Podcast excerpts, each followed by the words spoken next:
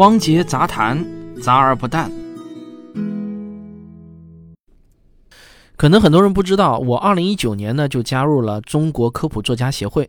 今天呢，我在翻看科普作协的会员通讯，突然呢就想到了一个很值得深思的问题，想与大家闲聊几句啊。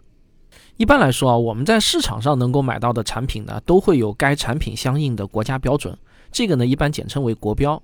比如说啊，最典型的婴儿奶粉就是有国标的。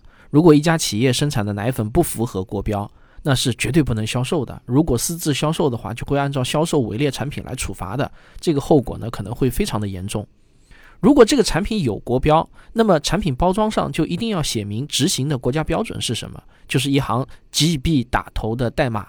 比如说婴儿奶粉的国标呢，就是 GB 幺零七六五杠二零幺零。你可以用这行代码在网上很容易检索到国标的全文。当然啊，也有一些产品呢，暂时还没有国标，它执行的呢是行业标准，这个呢简称为行标。比如电子烟在市场上已经出现有几十年了吧。但它一直呢就只有行标没有国标，也就是在我写作此文的几天前，二零二一年十一月三十日，电子烟的国标征求意见稿才发布，这个正式实施呢，估计还要再等上个三五个月。那一旦这个国标颁布后啊，那么国标就最大，行标就失效了。除了国标、行标之外，还有什么地方标准、地标、团体标准、团标、企业标准、企标？总之啊。只要是在市场上销售的，不是那种刚刚发明出来的新奇特产品，那绝大多数情况下呢，总会有一个可供参考的规范标准的。有些人可能以为只有实物产品才会有这种标准，其实不然啊。比如我们都爱看的电影，从电影院到电影本身都有相应的行业标准。你可能奇怪啊，我怎么一上来跟你扯这个？其实啊，我今天想说的是呢，我发现啊，科普作品没有标准，别说国标、行标了，就连等级很低的团体标准也是没有的。那我觉得呢，这个科普作品当然也应该算是一种商品，不管是科普书、科普视频还是科普文章，本质上呢是与供人消费的电影一样，都是一种商品。那我在加入中国科普作协的时候呢，我拿到了一本会员证和一本会员手册，但手册中呢从头到尾啊也没有提到科普作家这个职业应当执行的产品标准，除了不能违反国家法律法规这一条笼统的要求外呢，他没有告诉我科普写作应该遵循什么样的规范和标准。那我刚才做的呢是一个事实陈述。面对这样的一个事实，我们每个人都可以有自己的观点。我首先想到的一个问题就是啊，造成这个事实的原因是什么呢？有可能是人们认为科普作品根本就不应该有什么规范标准，表达自由才能诞生好作品。写作怎么能有那么多条条框框呢？又不是考试写八股文。但是呢，我反对这个观点啊。科普作品与一般的文学作品呢是有不一样的地方的。科普作品啊，往往会带着非常强的指导意义。换句话说呢，很多人看科普作品的目的是为了指导自己的衣食住行衣的，那是实实在在的，会对自己的生活产生现实影响的呀。生活中的食品、电器为什么要制定国标？就是因为他们会对消费者产生物理性质的现实影响。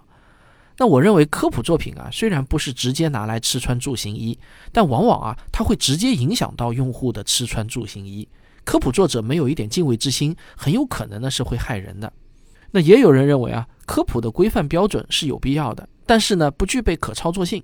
也就是说呢，内容这个东西啊，它太软了，没有办法像其他产品那样定出一个可定性、可定量的标准出来。所以呢，并不是行业协会没想到过这件事情，而是知易行难。那我觉得呢，这确实是最有可能的一种情况，并不是大多数从业者认为没有必要，而是大多数从业者觉得这个标准根本就不可能定得出来。早个三四年前呢，我也会毫不犹豫地持同样的观点，但最近这几年以来，随着自己从事这个职业的时间和经验的增长，我的观点呢也开始慢慢起了变化，没有先前那么铁定了。我现在认为啊，制定科普写作的行业标准，或许并不是没有可能的。首先呢，我想到的是啊，所有加入科普作协的会员，在使用一些科普中最常用词汇的时候啊，应该可以对这些词汇的错误用法达成共识。咱们就比如说“科学”这个词吧，那具备基本科学素养的人都知道，科学它并不是好或者正确的代名词，科学它只是代表了某种特定研究方法下得出的有适用范围的结论。那科学的结论呢，并不是真理，甚至有可能是会被推翻的。但科学的结论是采用了科学方法后得出的结论，和其他方法得出的结论啊，比如哲学思辨的结论是有所不同的。假如一个作者不能遵守这个规范，在文章中呢总是有意无意的把科学等同于正确真理来用，那么这个作者的作品呢就是不符合科普作协的行业规范，属于科普作协不认可的产品。那类似这样的词汇呢，其实还有很多，比如说啊，科学思维、科学精神、科学方法、伪科学啊、神秘主义、理性、证据，甚至是信源、事实、观点等等啊，这些都是科普文章中经常会被用到的词汇。我们可以不用给这些词汇下定义，但我们可以指出这些词汇的一些错误用法。那我之所以首先会想到这一点呢，是因为我刚看到了一篇文章，这篇文章的标题是关于科学的三大误导。那看完这篇文章啊，我觉得文章的标题应该改为“对科学广泛存在的三大误解”，可能更为合适。科学啊，从来就没有误导人，而是没有真正理解科学的人滥用了“科学”这个词之后误导了人。那光光是对词汇误用的行业标准，我看呢就可以写上很多页了。那有些人可能反驳说啊，科普作协凭什么垄断对这些词汇的定义权呢？我凭啥要接受你的定义呢？拜托，科普作协只是一个行业组织，是人们自愿申请、组织考核批准后才能加入的。那既然加入了这个行业组织，成员遵守这个行业组织共同认可的标准规范，这个逻辑上好像没毛病。如果他不愿意认同这些标准，那当然就可以不申请加入嘛，当个独行侠就好。这个是没有人管你的。我们现在讨论的是行业标准，又不是讨论法律。那也有人会想啊。科学本来就不代表正确，你科普作协制定一个行业标准就能保证正确了吗？万一符合标准的作品以后被打脸了，那谁还信你的航标呢？这么想呢，其实是对航标的误解。航标不是保证科普作品结论正确的标准，就好像发表在 Nature 的论文啊也会被撤稿一样。制定航标的初衷呢，其实呢是为了赢得公众的信任。别的不说啊，哪怕就只制定一条航标啊，即。本协会成员的所有文章中的重要数据皆有可追溯的信源。我看啊，就这一条航标，假如能够被严格执行的话，就能大大提高科普作协在公众中的公信力了。虽然有信源的数据也不代表肯定正确，信源的质量它也有高低，但问题是啊，这也远好于没有信源的文章。提供一个可追溯的数据来源，不管怎么样啊，都会好于有些作者凭自己的记忆随手写数据，甚至呢是胡编乱造数据，那要强太多太多了。我想啊，如果科普作协把这条行业标准向大众宣示，是能够获得绝大多数人的赞同的。其实啊，行业标准的本质就是这样，就是向大众明示，哎，我们的产品怎么控制质量，目的呢，就是为了要赢得公众的信任。科普作协靠着大量优质的成员作品，在赢得美誉度后，公众就可以通过某一部作品是否符合科普作协的航标来判断啊，我要不要去看它。那这就好像现在的产品包装上会印有某个国标或者航标代码一样。其实啊，关于科普作协的航标，我今天呢一天都在胡思乱想，我想到了好多好多内容。我在本期节目中说出来的呢，只是我思绪中的几个碎片而已。除了航标，我觉得科普作协还可以制定一个职业操守，供每个会员来参考。